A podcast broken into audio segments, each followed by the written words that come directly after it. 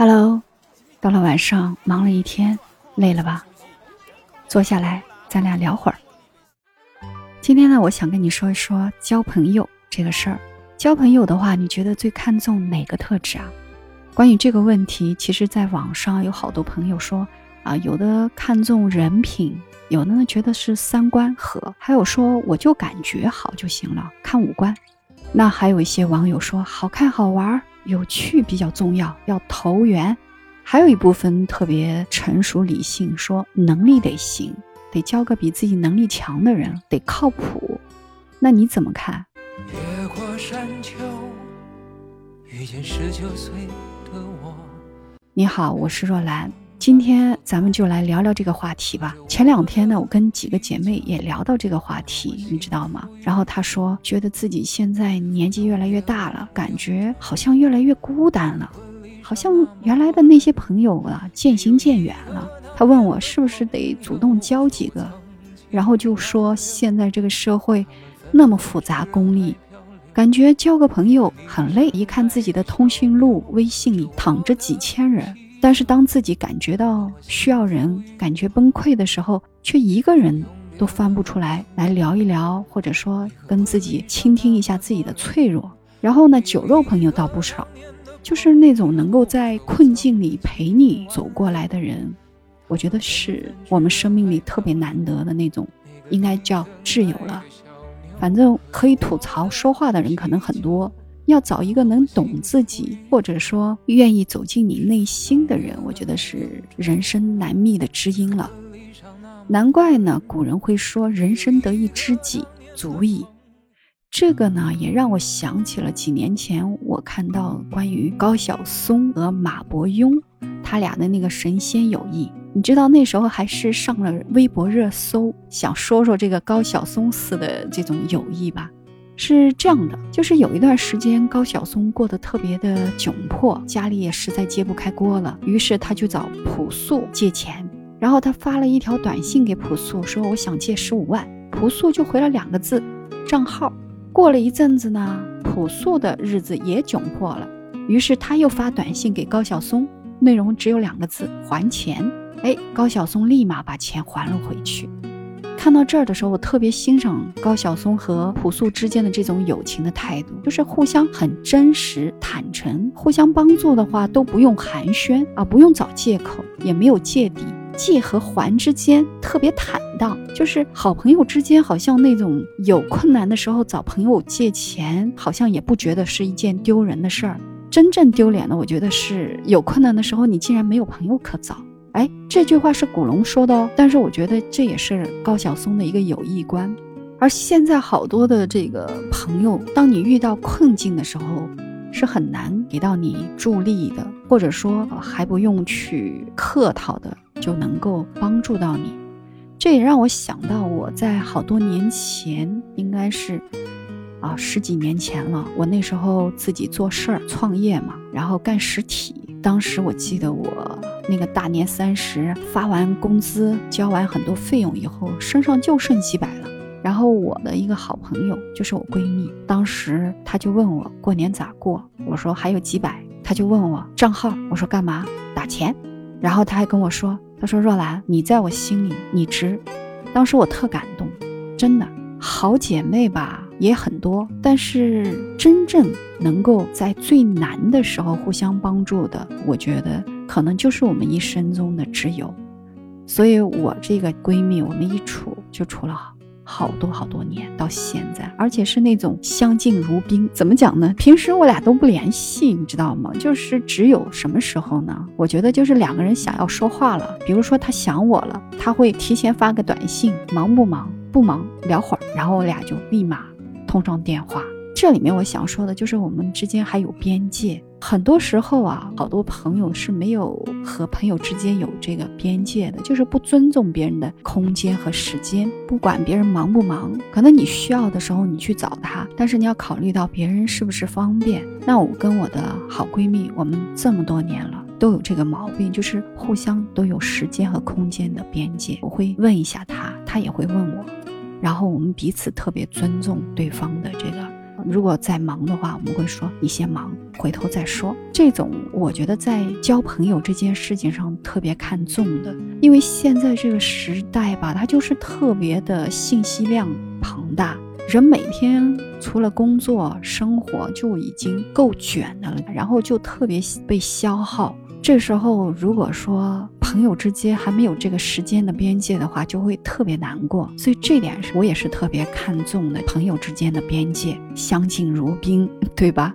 还有一个就是像高晓松一样，在你最难的时候，我们和朋友之间可以互相袒露自己的那个脆弱，而且还不觉得害臊。我当时跟他讲，我说我没钱，然后我也不觉得丢脸，他也不会觉得这个事儿我跟他说是丢脸的，反而呢。我们俩之间建立一个特别深度的友情。其实朋友和朋友之间的关系里面有一个点特别重要，就是你知道你要跟别人建立一个很深度的关系，一定是互相能够袒露脆弱的这种关系。如果你只是在你的朋友面前表现出啊你的那些华丽高大的样子，但是就是没有让他看到你真正有一些无助啊，你的脆弱，或者说你没有办法在他面前自我暴露，那我觉得 啊，那你这个朋友可能上面要加双引号。所以若兰比较看重的就是和朋友之间的这种互相能够袒露脆弱，那这样的话建立的关系就特别有深度。哎，说到刚刚那个袒露啊，在那个世界杯的时候，高晓松跟一群朋友一起看球，在等待球赛的这个休息时间里呢，几个老伙伴呢就一起聊起了音乐。这时候，其中一个哥们说：“我想把各国的民间小调用爵士的方式表达出来。”说完呢，打开钢琴就弹唱了起来。这时候的高晓松一下子啊就泪流满面，哗哗的流泪。你看，他就是这么一个真诚的人，在朋友面前，他不怕丑，对吧？他也不怕自己哭了难看，他不怕暴露自己的弱点，经常的在好朋友面前自黑，没理想，没担当啊，就是一个门客。岁数越大呢，就越没有那种想要当公子的心了，觉得这样挺好。其实我挺喜欢高晓松这一点，他能对朋友交付弱点。这里呢，也让我想起阿卡里有一句话说得好：长大以后，对好朋友的定义就只剩下放心交付弱点的人和可以相处舒服的人。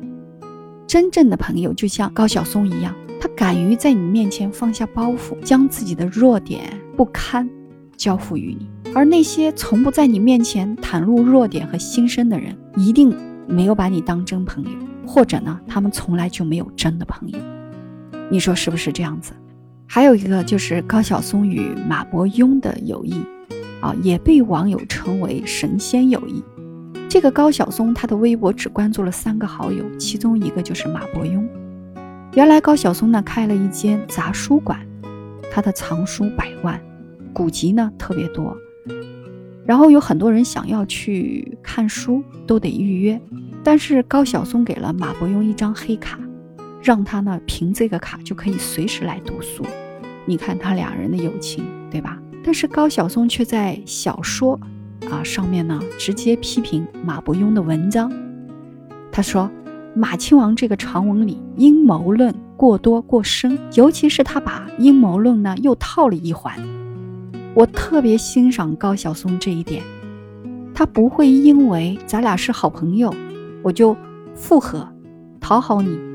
或者袒护你的所有言行，他敢于对自己真正的好朋友呢说出他的问题。高晓松在《奇葩说》上面呢说过这样一段话：什么叫真正的友情？说哥们儿走砸店去，哗哗哗站起一群人操家伙的，那不是最好的朋友。真正的好朋友是那个唯一敢说你丫坐下那个人。这个呢是高晓松的友谊观。他认为，真正的朋友呢，不仅仅体现在哥们义气，更重要的是能够允许对方呢给予你不同的意见，而且敢于发出不同的声音。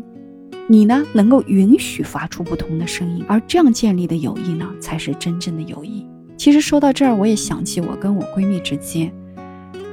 我们两个人经常围绕一个话题呢，有不同的观点。我们彼此尊重对方的不同声音。如果我对他的观点不太赞同的时候，我就会告诉他，然后我发现呢，啊，我那闺蜜以前交朋友不慎，她交男朋友尤其，因为她呢也是一个特别有才华的女人，而且也特别能挣钱，所以她就很吸引一些什么功利的人围绕她，对着她呢舔狗，对着她很多都不说真话，总是去讨好她、取悦她，阿谀奉承。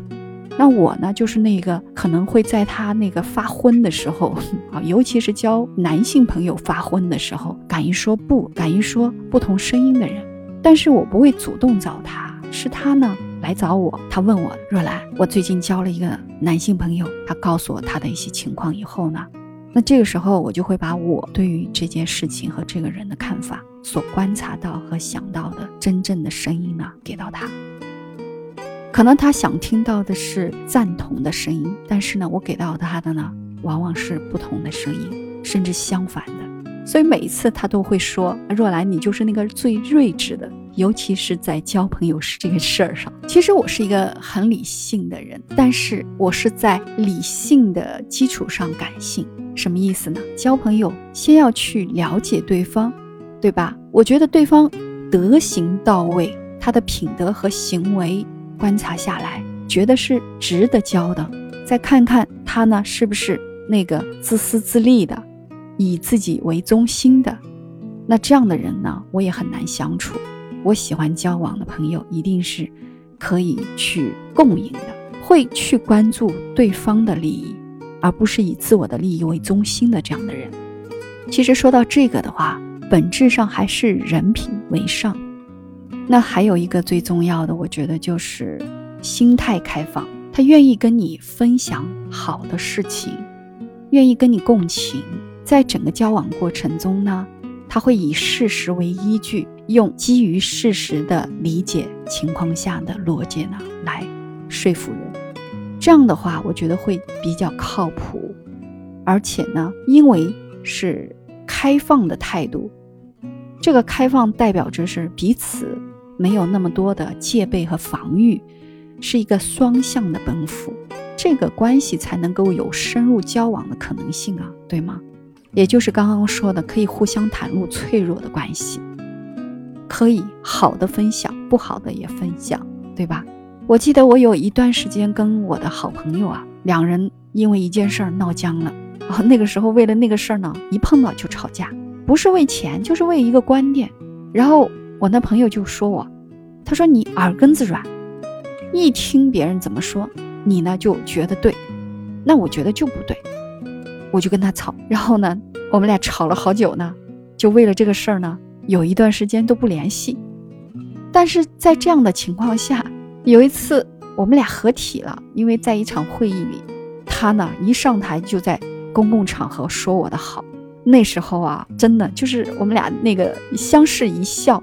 就啥事儿也没了，所以我特别欣赏我朋友这一点，就是他无所求而有所补，就是在后面虽然经常当面批评你，但是他却在你背后总是说你好话，而且他从不当面阿谀奉承，他总是在你最关键的时刻雪中送炭。交朋友啊，不在于多，而在于简与真。最后一个，我认为是能力，对。因为能力的话，可以让你呢跟他在同行的时候去学习到很多的好的地方，但是他不是作为最优选。最优选的，我还是想说的，就是敢于说真话，敢于骂你的人，跟你在一起的时候呢，可以坦诚相对，不自私，不以自己的利益为唯一的标准，德行到位的人，跟你相处的时候呢，靠谱，答应你的事儿必然能做到。所以，这是若兰对于一个朋友最看重的特质一些感受。所以，最后我想问问你：你交朋友最看重什么特质呢？你在交朋友上是不是也有一些故事可以跟我分享？欢迎你在我的下方留言告诉我。最后，喜欢我的节目，别忘了收藏、点赞、评论。